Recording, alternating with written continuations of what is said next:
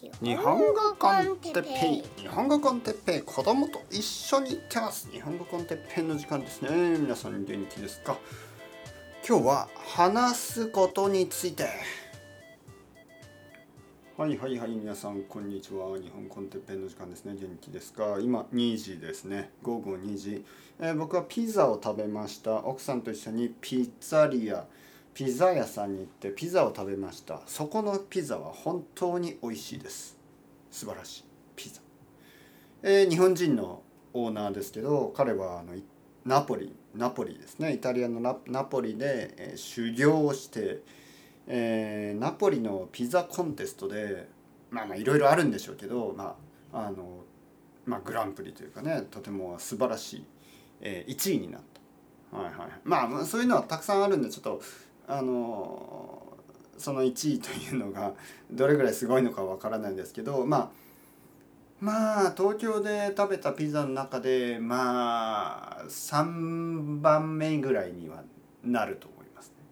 今まで僕が食べたピザの中で3番目ぐらいに美味しい。はい。もう十分ですよね3番というと。なぜかというと僕は結構東京のピザ食べてますからね。はい。まあまあそれでも数えられないぐらいのお店があるのでちょっとあの全てを試したわけじゃないんですけど僕が食べた中で2番目ぐらいに美味しい。あれさっき3番って言ったじゃないですか。ねはい。まあいいんですよそんなこと。1番じゃないね。1番はあのあのもう確実にあるお店ですね。僕の中で一番あの三軒茶屋にあるお店です。まあまあまあ。とにかく美味しい美味しいピザを食べたんですね。だけどあのまあその理由じゃないんですけどあの朝から ちょっと奥さんとたくさんのディスカッションがあってですね疲れちゃってもう昼ご飯作りたくないっていうことであのピザを食べに行ったんですね。まず今日はレッスンがなかったです。全然なかった。朝のレッスンもない。なので子供が家を出てその後のいきなりですよ。いきなりディスカッションが始まってしまったんですね。おかあ奥さんと僕の間で。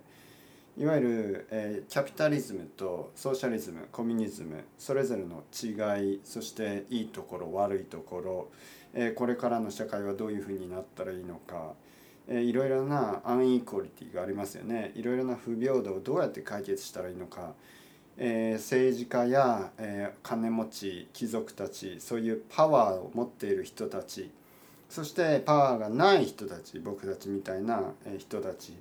このバランスねバランスがあまりにも悪いですからどうやってそのバランスを少しもう少しフェアにしていくかそしてそれは不可能なのか多分不可能。なぜかというと彼らがルールを作ってる。まあいろいろないろいろなこと。でそういう話を始めたらまあ お腹が空きますよね。お腹が空くというか最初お腹が空かなくなりますね。朝ごはんをもうなんか食べずに話してたんですね朝ごはんを食べずに、えー、そういう話を2時間ぐらいして、えー、なんかなんかイライラしてですね2時間ぐらい話してもう途中はちょっと喧嘩みたいな感じで喧嘩みたいな感じになって、えー、その後まあまあトースト1枚だけ食べてでもなんかもうあのー、家の中にいるとちょっとイライラするから外に出て歩き始めたんですね。で外に出て歩きながら、まあ、話の続きそしてなぜか話はあの子どものことそして子どもの教育、えー、僕たちの間で子どもの教育の話というとやっぱり言語の話になりますよね。はい、子どもが日本語だけを話してるからちょっとスペイン語をもう少しやらなければいけない。そしてやっぱり英語もあの話してほしい。そしてまあ僕の中ではねもちろん。あの例えば僕の両親は日本語しか話せないでしょ？でも僕はまあ英語をあの話せるようになったしスペイン語もあの十分わかる。で奥さんは奥さんの両親もあのスペイン語しか話せないけど奥さんは英語や日本語を、ね、話せるようになっている。だからまあ別に親よりもね親よりも良くなれ良くなる絶対に良くなるえー、絶対に、えー、もっと多くの言語を話せる必要はないけどもでももし僕の子供がね、えー、まあやっぱりこういう環境ですからそのもちろん日本語と英語と、えー、スペイン語はミニマム最低でも話せるようになってプラスねあと一つ話してほしいっていう話とか。はい。僕はなんかその日本語英語スペイン語だけだったらちょっと寂しい気がしますね。なんか当たり前っていう感じがしますね。僕の例えば僕にとって日本語を話せるようになるっていうのはまあ当たり前のことでしたよね。自分のあの国の言葉ですから。でも僕の子供にとってその英語スペイン語、えー、日本語を話せるようになるっていうのはなんとなく当然な気がするんですよね。はい、僕は日本語を話して奥さんはスペイン語を話して僕と奥さんは結構あのいつも英語を話しているまあそしてあのテレビとかもいつもね奥さんと一緒に見る時は英語のあの映画を見たりとかするわけですよね。でまあ子供が子供とじゃあ3人で見る時に子供が「いや僕は英語は見れない」とか言うとちょっとその「じゃあスペイン語にする？じゃあパピ頑張るよ」ってスペイン語にしたり「じゃあ日本語にしようかマミ頑張るよ」って感じでね子供のために僕たちが妥協してですね3人の共通として僕と奥さんの共通というかねまああのフェアな言語は英語ですよね。で子供もそこに加わったりあとはあの僕たちのあのその友達とかあの他の国の人もいますからねでみんなで話す時は英語になるわけだし奥さんの弟はアメリカに住んでるしね、えー、弟の家族と会う時あのスカイプで話す時はいつも英語ですよ。だから家族の言葉なんですね。英語っていうのはインターナショナルなこの世界ではやっぱり必要ですよね。だから子供にはまあもちろん英語当たり前。そしてプラスもう一個、ね、僕たちが話せない言語をね勉強してほしい。そしてその言語について教えてほしいですよね。はい。何語でもいいですよ。アラビア語でもいいだろう。はい。フランス語でもいい、ね、何語でもいいと思います。子供が興味を持ってあの僕たちが知らない言語知らない文化そういうのを教えてほしい、ね、そうやってまああの まあだからそういう教育の話とか言語の話とかになるとあの1時間ぐらいでは足りないんですよ。あプラスやっぱり2時間ぐらい必要ですよね。で朝だから政治の話社会の話2時間ぐらいして外に出て、まあ、言語の話教育の話2時間ぐらいしてそしたらもう昼ご飯の時間になっちゃったんで、まあ、ピザを食べました。そしてピザを食べて食べながらまずあのピザの話しますよね。あの本当に美味しいピザだから。でピザ屋を出た後にやっぱりこうビジネスの話ね今度は。あのやっぱりこういうピザのように専門的なねあのフォーカスしたビジネスは僕は好きだなっていう話をしてやっぱり例えばピザ屋じゃなくてこう、まあ、よくあるイタリアンレストランに行って、まあ、ピザもあるパスタもある肉もある魚もあるラビオリもあってなんかいろいろあるけど全部がまあまあっていうレストランが本当に多いんですね。はい、だけどそのピザだけのお店こここのピザのお店パスタないんですね。パスタがないしサラダも、まあ、あるけどほとんどない。もう本当にピザしかないんですよ。ピザとあの飲み物とまあパンナコッタぐらい。でスタッフも少ないです。このピザの窯ですね。そのピザ窯。ピザを焼くオーブンですね。本当にすごい大きいオーブンがあってその中には木があります。木で火をつけて。いるであの本当にいい火がいつも出ててあのピザが多分20秒ぐらいかなすぐ焼き上がります。ピザの種類はまあ十分ありますよね。はい。一つはあのトマトベースのマルゲリータ。もう一つはあの白いピザねブランコ、えー、を頼みました。それはチェリートマトとバジルとまあモッツァレラとまあまあシンプルなやつです。でもあの美味しかった。本当に美味しい。でそういうフォーカスがあるビジネスは好きだなっていう話をしながらフォーカスがないビジネス。そしてフォーカスがあるビジネスでもあのうまくいくビジネスとうまくいかないビジネスがあるしまあいろいろトレンドもあるでしょうね。あと場所ね。場所。こういう場所でやるとうまくいく。こういう場所だとうまくいかない、えー、そしてあとはお客さんたちですよね。例えばすごくコンサバティブなねあのみんながそばとかうどんしか食べないようなエリアであのエキゾチックなレストランですよねなんかこう、まあ、ピザはいいけどなんかこうタイ料理とかベトナム料理とかをその日本人があのすごくいろいろなものを試し試さないようなおじいちゃんおばあちゃんしか住んでないようなエリアにあのベトナム料理とかを作ってもなかなかうまくいかないでしょ。だからどういう人たちがいるエリアなのか、ね、そういうのもあの考えなければいけないしまあそういう話をしてたらまた1時間ぐらい。で家に帰っていて今ですよね。だからあの朝からずっと話してるんですね。でまあもし奥さんとその話をせずに僕が今日家にいたらずっとあのポッドキャストを撮ってるんですよね。で まあずっと話してるんです。そしてこの後レッスンがあるんですけど多分あのこれはイギリス人のあのイギリスに住んでる生徒さん。で彼とまたたくさん話すでしょうね。でその後また夜のレッスンとかまあその間もいろいろな話をするでしょう。そしてポッドキャストをもう一つぐらい撮るかもしれない。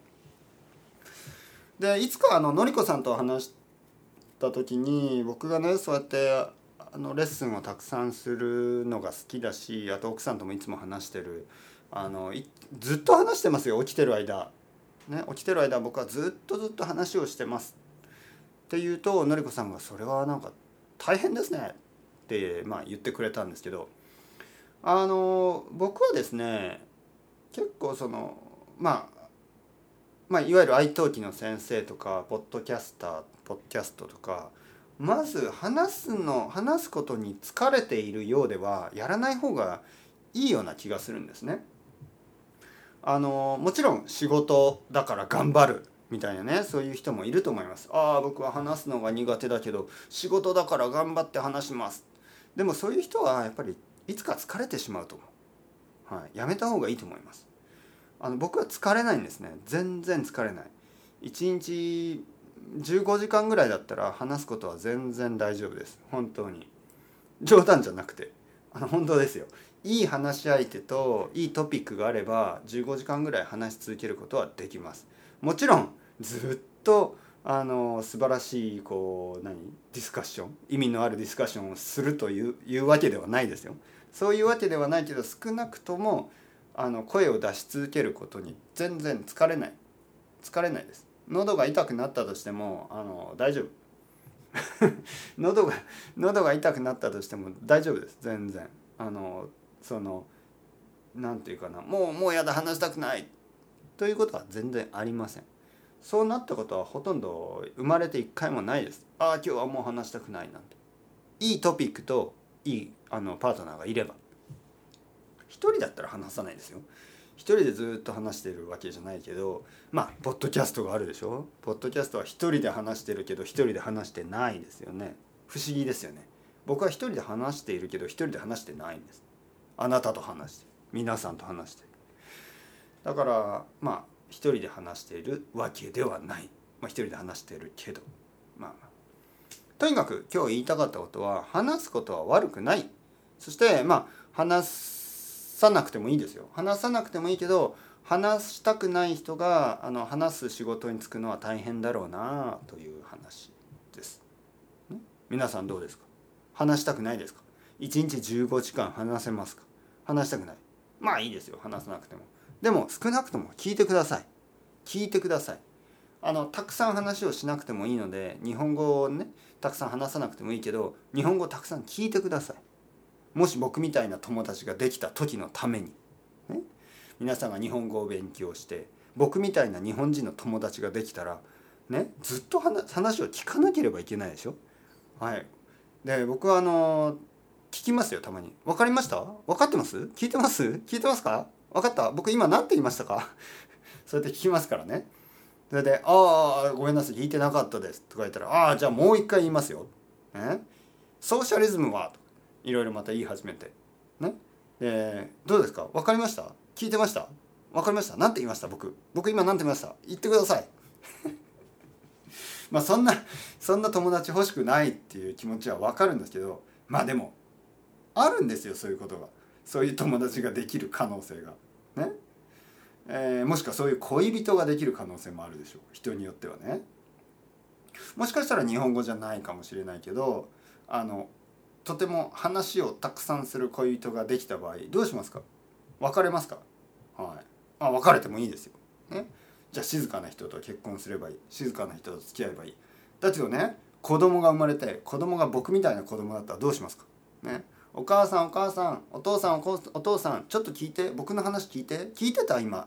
聞いた？僕が何て言ったか？もう一回言ってみて。まるで僕の子供みたいにね。僕の子供と僕の会話ってやばいですよ本当に。僕の奥さんはいつも頭を抱えてます。もう無理だ。僕と僕の子供のあのディスカッションね聞くともう2人ともそんな感じ。ちょちょちょっと待って。ちょっと待ってお前。ちょっと話聞いて。いくよ。俺が言ってるのはバババババババババ。ね？分かった？分かった？で子供子供も同じ。ちょっとパピ。パピちょっとだけ聞いて。これ本当同じトーンね。こんな感じで話します。パピーちょっと聞いて。ちょっと聞いて。ちょっと聞いて。言うよ。僕が言ってるのはこうこうこうこうこうでこうこう。分かった？分かんなかった？分かんなかったらもう一回言うから。だからちょっとちゃんと聞いて。パピーちゃんと聞いて。こうこうこう。こうだって言ってるでしょ？でもパピーが言ったのはこうこうこう。だから僕が言ってるのはこうだよ。分かった？うん分かった。分かったけどちょっとお前俺の話ちょっとだけ聞け。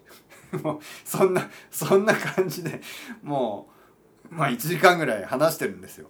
そしたら奥さんがもう頭を抱えてね「あ私は無理ちょっと上の階に行きます」みたいな感じでねあの倒れてしまう。で僕と子供は「よしじゃあやっと話が始まる、ね、ラウンド2行くぞ!」みたいな感じでまた話し始める、はい、だからそういうことがあるでしょ。もし皆さんがねあの私はそんなに話すのは苦手ですそんな話を聞くのも面倒くさいからそういう人とは結婚しませんとか言ってでもまあ静かな人とあの結婚して子供が生まれてね子供がなんか本当に僕の子供みたいなタイプになることだってあるんですよ。